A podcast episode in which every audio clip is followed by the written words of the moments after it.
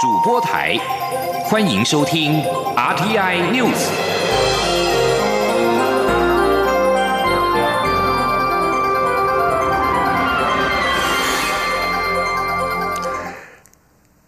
各位好，欢迎收听这节央广主播台提供给您的 RTI News，我是陈子华。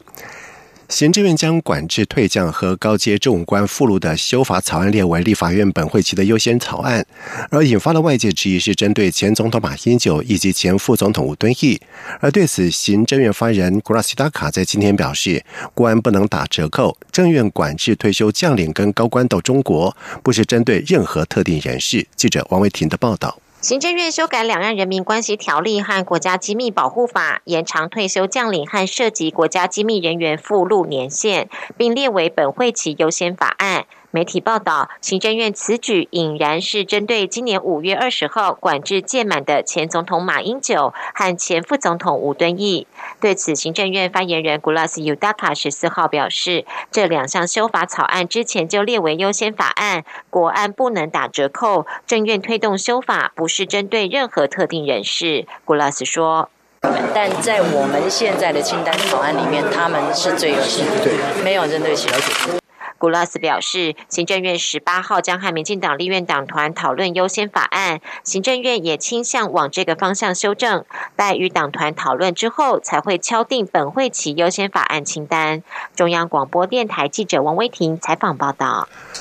而民进党团决定将《两岸人民关系条例》修正草案列为立法院新会期的优先法案，其中有关退离职高阶将领以及政务官附录管制年限的部分，有媒体报道说，管制十五年是针对管制期三年即将届满的前总统马英九以及前副总统吴敦义。而陆委会在今天澄清表示，管制年限从三年变成十五年的报道内容可能会引起误解，因为管制年限要求的十五年是针对前。往中国大陆参加政治性活动，指的是由中国大陆党政军机构举办，并有其领导人主持的庆典或活动。而这种政治性的活动，因为象征陆方的政权，我方退离职高阶官员参加的话，可能会伤害国家整体利益以及国家的尊严。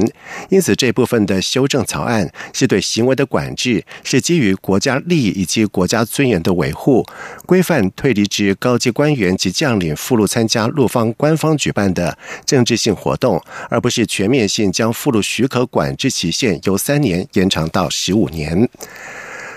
另外，针对台北市长柯文哲的“两岸一家亲”以及高雄市长韩国瑜的“你侬我侬”，陆委会也在今天表示，无论哪种说法，重点是要拒绝恐怖情人。陆委会强调，两岸政策是中央职权在地方拼经济的同时，也应该护民主、顾主权。而且，台湾的主流民意是支持政府两岸政策，没有接受中国大陆片面设定的九二共识。记者汪兆坤的报道。陆委会发言人邱垂正表示。中共一再以武力恫吓威胁，打压台湾国际生存空间。当前又推动矮化台湾的一国两制台湾方案，企图消灭中华民国。这应该不是两岸一家亲、你侬我侬的做法。邱垂正指出，无论先有后婚还是你侬我侬，重点是一定要拒绝恐怖情人。他说，两岸政策是中央的职权，地方拼经济的同时，也应该。顾民主、顾主权，台湾主流民意支持政府两岸政策，没有接受中国大陆片面设定的一个中国原则的九二共识。高雄市长韩国瑜预定三月访问中国大陆，邱垂正表示，政府欢迎两岸经贸交流的立场没有改变。县市首长附录招商，只要不涉及政治前提，符合市场经济的运作，政府都正面看待。而县市首长附录。应秉持对等尊严进行交流，这是政府的一贯立场。邱垂正指出，两岸之间如果属于民间采购的商业行为，基本上没有受到《两岸人民关系条例》的限制。两岸条例处理的是公权力事项及政治性议题，现市首长附录要遵守《两岸条例》相关规定。邱垂正强调，尊重地方政府拼经济的需要。也期待中央地方一条心，一起拼经济、护民主、顾主权，这样才能维护台湾最大的整体利益。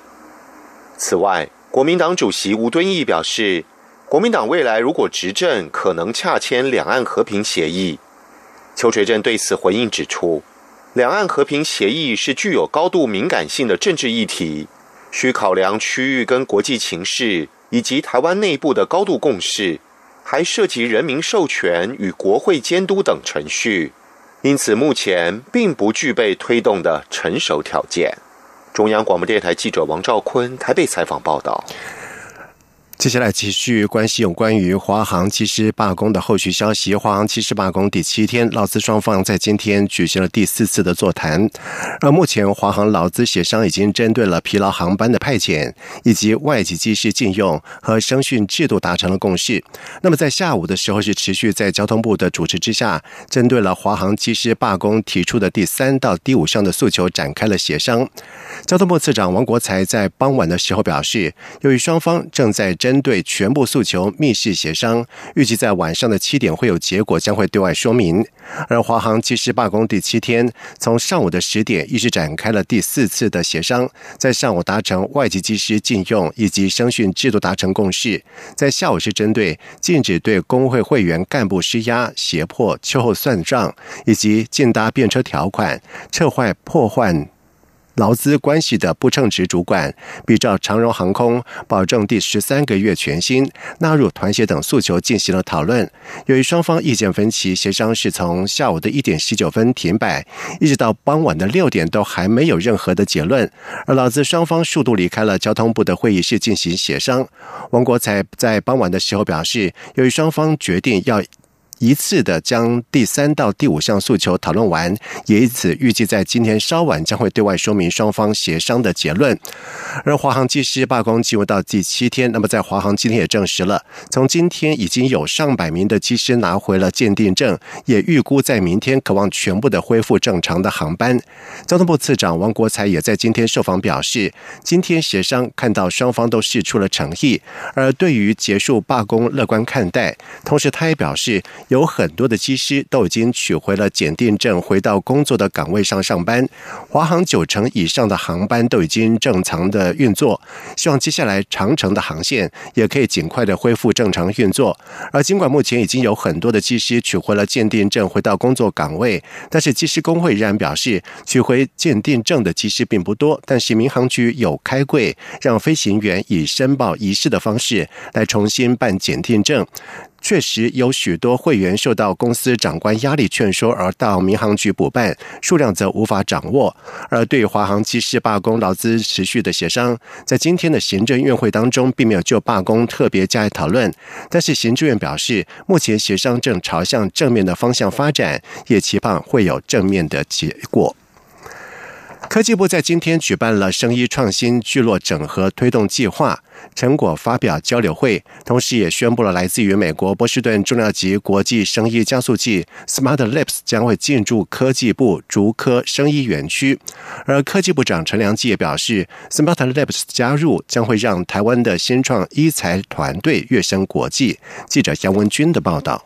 为推动台湾生医产业的创新聚落，科技部自去年推动生医创新聚落整合推动计划，已经成功协助学研团队成立三家新创公司，其中两家公司进驻科学园区，同时促成了十三件学校与企业间的技术转移合作，计转金额达新台币两千万元。科技部于十四号举行成果发表交流会。科技部长陈良基也宣布，来自波士顿重量级国际生医加速器 Smart Labs 经过征选获得推荐进驻科技部竹科生医园区，这也是 Smart Labs 的亚洲首站，将与科技部共同建构国际新创基地 Taiwan Tech Arena。陈良基指出，生医创新聚落计划以竹北生医园区为中心，向外连接一流大学如清大、交大、法人医院、生医产业。形成完整的医材聚落，以找伙伴打群架的方式，为台湾的医材打开世界知名度。而国际级生医加速器的加入参与，将让新创医材团队能够搭乘火箭加速升空，跃升国际。他说。他其实特别强调，就是他创办业是最近二零一五年才创，所以他们反而是在最近几家很红的基因编辑，他们是重要的投资者，所以等于是呃很很对后台相当的强硬，然后也有很多的经验。那这样对我们要把国产的这些生医的相关的应用带到波士顿，刚好就是生医的重镇，是一个很好的连结。在现场成果发表会中，交通大学电机工程系教授宋开泰也展示了他所研发的国产国用之智慧手术机械手臂。宋开泰指出，年纪大就容易有骨质疏松的问题，而骨头当中布满神经，手术过程中不能有任何差池。透过智慧手术机械手臂，就能协助医师更精准的进行手术。中央广播电台记者杨文君台北采访报道。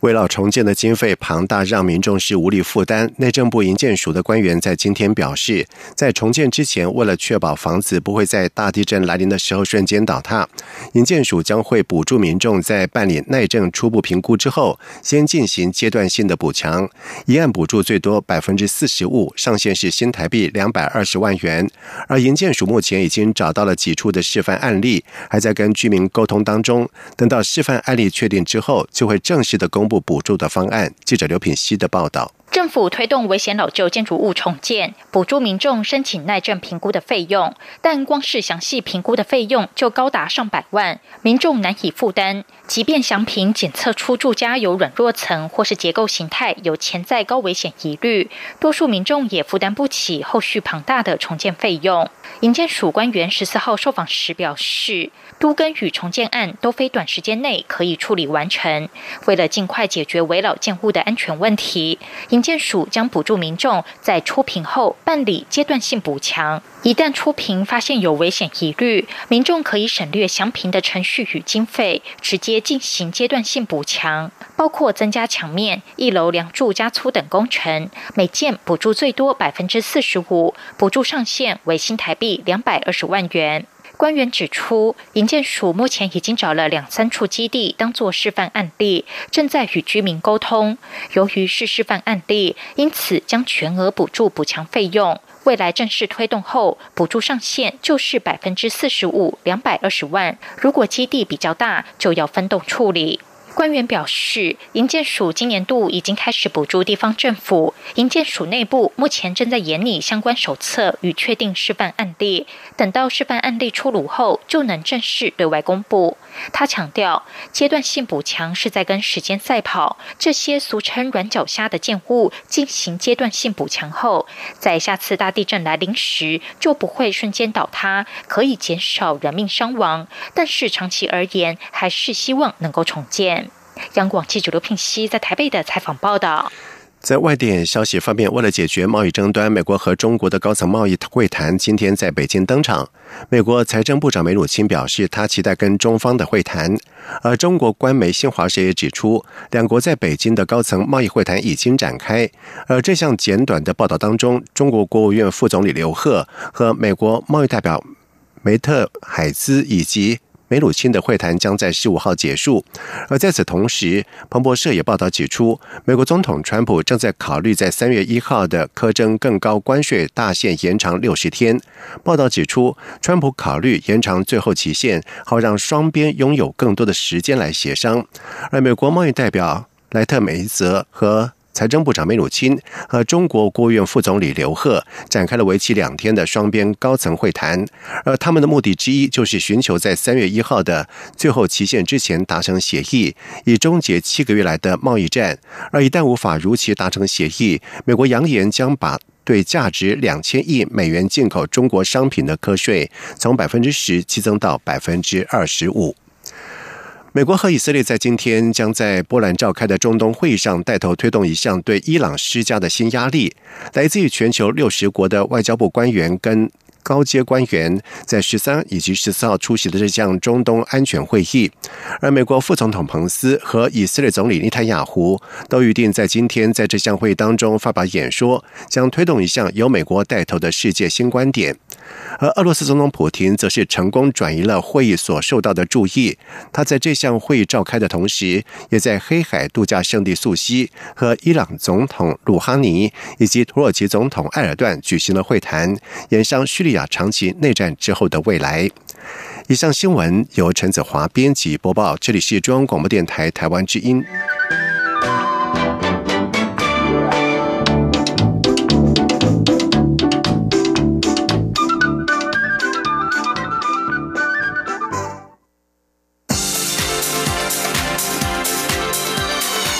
这里是中央广播电台台湾之音，欢迎继续收听新闻。现在时间是晚上的七点十五分，欢迎继续收听新闻。台湾有超过七千人等待换肾，而卫生福利部也公告新制，开放非亲属活体肾脏捐赠。有意捐肾的家属，若跟病人无法配对，可跟其他拟换肾家庭交叉比对，一肾换一肾。相关办法在今天正式的上路。卫福部医事司公告了活体肾脏交换捐赠移植手术的管理办法，明定非亲属间。器官互相的配对捐赠的程序，避免有论争。伦理争议，或者是有非法买卖器官的疑虑，让有意愿捐肾家属可以跟其他的家庭共同配对交换，增加成功的机会。而医师司司长施崇良受访的时候就表示，有些病人的五等亲内的家属愿意捐肾，但是都没有办法配对成功，在过去只能够放弃。但是在新制上路之后，这些病人可以在原医院经过第一次的医院伦理委员会的审查之后，上弃捐中心平台登录。进行交叉配对，石崇良说：“如果两两顺利。”比对成功，还要再经过移植开刀医院伦理委员会的确认，以及卫福部的审查之后，就可以约定同日开刀时间，避免衍生反悔的争议。石崇良表示，这样的制度是一肾换一肾，可以避免器官买卖的疑虑，也希望同时向社会大众宣导，增加活体器官移植的机会，改善肾脏病人的生活品质和寿命。为了凝聚国会新会期的修法共识，国民党在今天举行了立法实务研讨会，讨论优先法案的重点，并且说明了这个会期三十六项的优先法案的重点主张。由于近来酒驾、儿虐事件频传，因此国民党也将修改刑法刑度的修法列为优先法案。记者肖兆平的报道。立法院十五号正式开议，国民党也在十四号照惯例举行立法实务研讨会，凝聚会期优先法案共识以及攻防焦点。这会期，国民党共推出三十六项优先法案，前三大法案类别分别是食品安全、环境保护以及劳工权益。实案部分锁定在食品安全卫生管理法，要特别加重恶意黑心厂商的法律责任；环保部分。则因为空污以及深澳电厂第三天然接收站的争议，而聚焦在减碳无煤家园推动法草案与环境影响评估法草案。劳工方面，则是要修改劳基法，增订天灾假为劳工法定假日。在所有类别中，以内政议题案别最多，包含推动不在籍投票、制定两岸协议监督条例。检讨公投法、灾防法等修法。党团书记长吴志阳说：“我们希望在总统、副总统选举跟一般的公职人员选举，我们都来推动不在籍的投票啊啊！另外，集会游行法这个大家都很清楚，这个已经是老套了啊。另外还有就是啊，大家看第四页的两岸协议监督条例啊。另外。”考量近来不断发生的儿虐与酒驾事件，国民党也主张修改刑法，要提高对酒驾者与虐童者的量刑程度。党籍立委沈智慧更在会中提出自己的修法主张，强调为了落实酒驾零容忍，刑度应该提升到死刑程度。沈智慧说：“呃，刑法二百八十五条四三，这个不管是酒驾或者是。”吸食毒品的呃驾驶，就是驾驶机动车辆哦，造成的死亡，而他如果是再犯致死，我们以酒这个酒驾零容忍的这种精神，所以我主张修改这个刑法，提高他的罚则，刑法的罚度到最高到死刑。党团总召江启臣表示，三十六项法案是国民党现阶段认为必须要优先处理的法案。不过，后续也会针对执政党的优先法案严拟对案。中央广播电台记者肖兆平采访报道。而另外，沈智慧呢，在今天稍早的时候，并且举行了记者会。他表示，立院早有严惩酒驾的相关修法版本，却躺在冷冻库很久，传出是法务部没有提对案而无法排审。他也呼吁紧速的完成修法，不要再阻挡。不过，法务部表示，立院没有排审和法务部无关，现在正在研究朝故意杀人的方向来处理，慎重考量，在近期之内就会提出修法。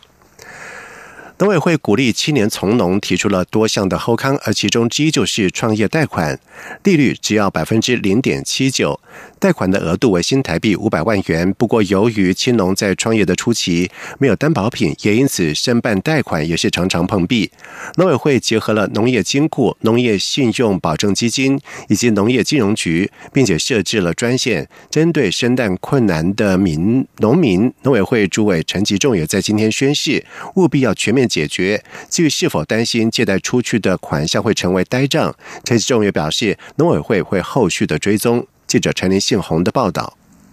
台湾农村长期以来面临人口老化的问题，为鼓励青年投入农业经营，农委会从二零一二年开办青年从农创业贷款，提供青年从事农业所需要的资金。近七年来，已经贷放新台币三十多亿，加惠两千一百多户青农。光是去年的贷放额度就占了总贷放金额将近一半，加惠的农民也有一千一百多户。不过，这些青农在贷款时，也常因为是初次投入农业，手边没有担保品，而遭到金融机构拒绝。农委会主委陈吉仲力挺青农，结合农业金库、农信保以及农业金融局，要求农信保针对没有担保品的青农提供保证，协助其向农业金库顺利贷到款项，并且设置咨询专线，个案的处理情况必须定期公布于农金局官网，追踪解决的进度。陈吉仲说。所以才为什么要设专线？是因为实际上最后青龙可能还是贷不到款。我可以具体的举例是，我最近一个多月至少遇到十起贷不到款的案例，所以我才会请我们农业金库、农信保跟农金局公布那个专线。那个专线只要农民打了做记录，每个礼拜公布所有的进度，否则我们还是会担心农民贷不到款。由于一般青农贷款额度可以高达五百万元，至于百大青农额度还可达一千万元，且前五年五百万元免利息，方案相当优渥。会不会担心在没有担保品的情况下，贷出去的款项成为呆账？陈吉仲也表示，农委会对于农民辅导是一条龙服务，从贷款、生产技术训练到产销通路，都有专人可以指导。只要配套措施做得完整，相信农民的收入也。也可以提升，不怕还不出贷款。中央广播电台记者陈林信红报道。天文迷要留意了，在今年的二月十九号是农历的元月十五号元宵节。台北市天文馆在今天表示，在当天刚好适逢是最大满月，百年是难得一遇。从西元一九零零年到现在，就今年遇上，错过这次就要等到二零八一年了。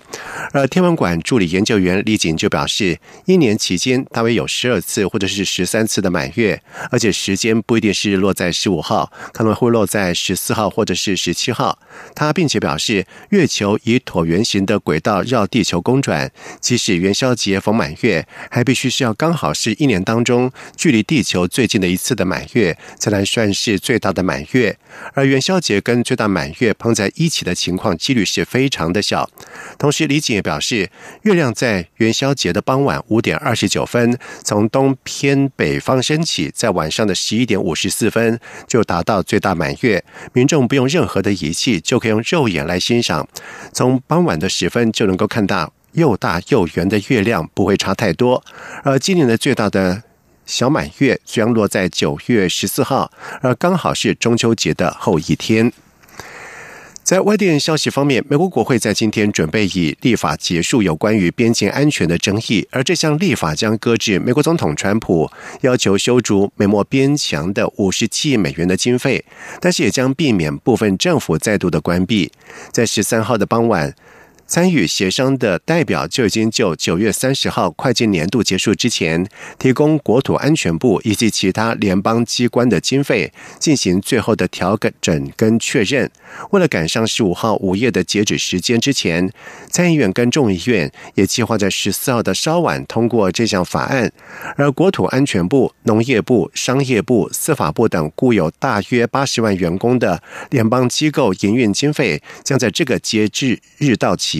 而这将让川普有时间审视此法案，并且在大约四分之一的政府的临时经费到期之前签署为法律。如果没有获得通过，许多政府的计划，从国家公园的养护、航空管制员培训方案到金融市场重要数据的收集跟发布，都将会遭到今年第二次的中断。而根据国会助理的说法，该法案的最终版本将提供给政府。川普政府十三点七亿美元，大约折合新台币四百二十八亿元的新经费，以协助在西南边境新建五十五英里，大约是八十八点五公里新的实体阻碍物。而这笔经费远低于川普一直以来的要求。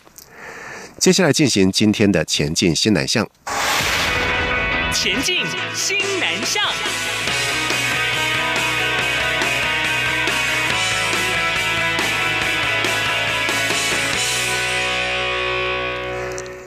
清华大学出版社在今天在台北国际书展发表了《闽南西班牙历史文献丛刊》复制套书，而该书原始手稿目前是藏于菲律宾圣多马斯大学以及西班牙巴塞隆纳大学。见证早于十七世纪西班牙统治台湾时期，西班牙人和闽南人如何互学彼此的语言，而相关史料对于现代学者了解四百多年前西班牙跟闽南人的互动交流有很大的帮助。记者江昭伦的报道。政府大力推动西南向政策，让学者有更多机会在东南亚国家寻找与台湾相关的文献资料。清大历史研究所副教授李玉忠与中央研究院台湾史研究所副研究员陈宗仁等学者，去年四月就在菲律宾马尼拉的圣多马斯大学档案馆里，见到一份距今约四百年的西班牙闽南语词典手稿。李玉忠指出，该手稿共有一千一百零三页，约两万七千个词条，推测是由西班牙人与当地闽南华人共同编写。至于编辑年代，由于手稿中出现基隆淡水词条上的西文记载是西班牙人所在的土地，可推断手稿编写期间为西班牙占领北台湾时期，也就是一六二六年到一六四二年之间。李玉忠强调，该份手稿之所以重要，在于词典内容包含西班牙语、闽南语与官话对照。甚至包含南岛原住民族语词汇，提供现代人对于十七世纪西班牙人、东亚闽南人与原住民一些日常生活的认识。李玉忠说：“这些里面保留了很多古代的，呃，就十七世纪的闽南语的重要的词汇。它这些词汇到现在呢，我们还还在使用。比如说喜门风，然后当然还有很多的俚语啦，这些都在这里面。甚至很多南岛的语族的词汇呢，也呃也都在这里面。所以它是呈现出闽南人跟西班牙人还有这个原住民。”呃，南岛的原住民，他们共同呃生活的的文化的智慧结晶。除了这份西班牙闽南语词典手稿，李玉忠等学者也从其他管道获知，在西班牙巴塞隆纳大学藏有西班牙人学习闽南语的文法书，一并复制出版。此外，学者们还得知，德国奥古斯特公爵图书馆保有一份菲律宾唐人汉字手稿，是有关于闽南人如何学习西班牙语的重要史料，今年也将复制出版。这些珍贵史料不仅见证大航海时代闽南人与西班牙语世界的交流过程与成果，更是人类世界记忆的珍贵资产。中国面台记者张昭伦台北采访报道。中华民国对外贸易发展协会秘书长叶明水在今天表示，今年国际医疗展将扩大办理，力拼转型，结合台湾国际医疗暨健康照护展以及台湾国际医疗建照临组建展，并且动员全球办事处力邀东南亚等全球买主。外贸协会在今天举办了智慧医疗及照护产业趋势研讨会。叶明水表示，台湾医疗服务扬名海外，传统医材制造也是全球重要的生产基地。再加上华硕、红海、宏达电等科技业者在近来争相投入研发智慧医疗产品，都是台湾医疗产业打入国际市场的坚实基础。而台湾医疗暨生技器材工业同业工会理事长洪胜龙表示，台湾主力产品虽然停留在中低阶的市场，但是国内资讯以及通信科技产业技术完整，透过不同产业跟研究机构跨领域合作，开发多样性的高阶医材。一名并且表示，东南亚国家相当需要台湾的国际医疗服务、医疗器材以及智慧医疗解决方案。除了邀请买主来台之外，也将邀今年在越南、印尼、马来西亚、印度、菲律宾等国办理台湾形象展时，打造健康产业馆，并且配合筹组脱销团，将台湾的医疗、长照等健康产业推广到东南亚。以上新闻由陈子华编辑播报，这里是中央广播电台台湾之音。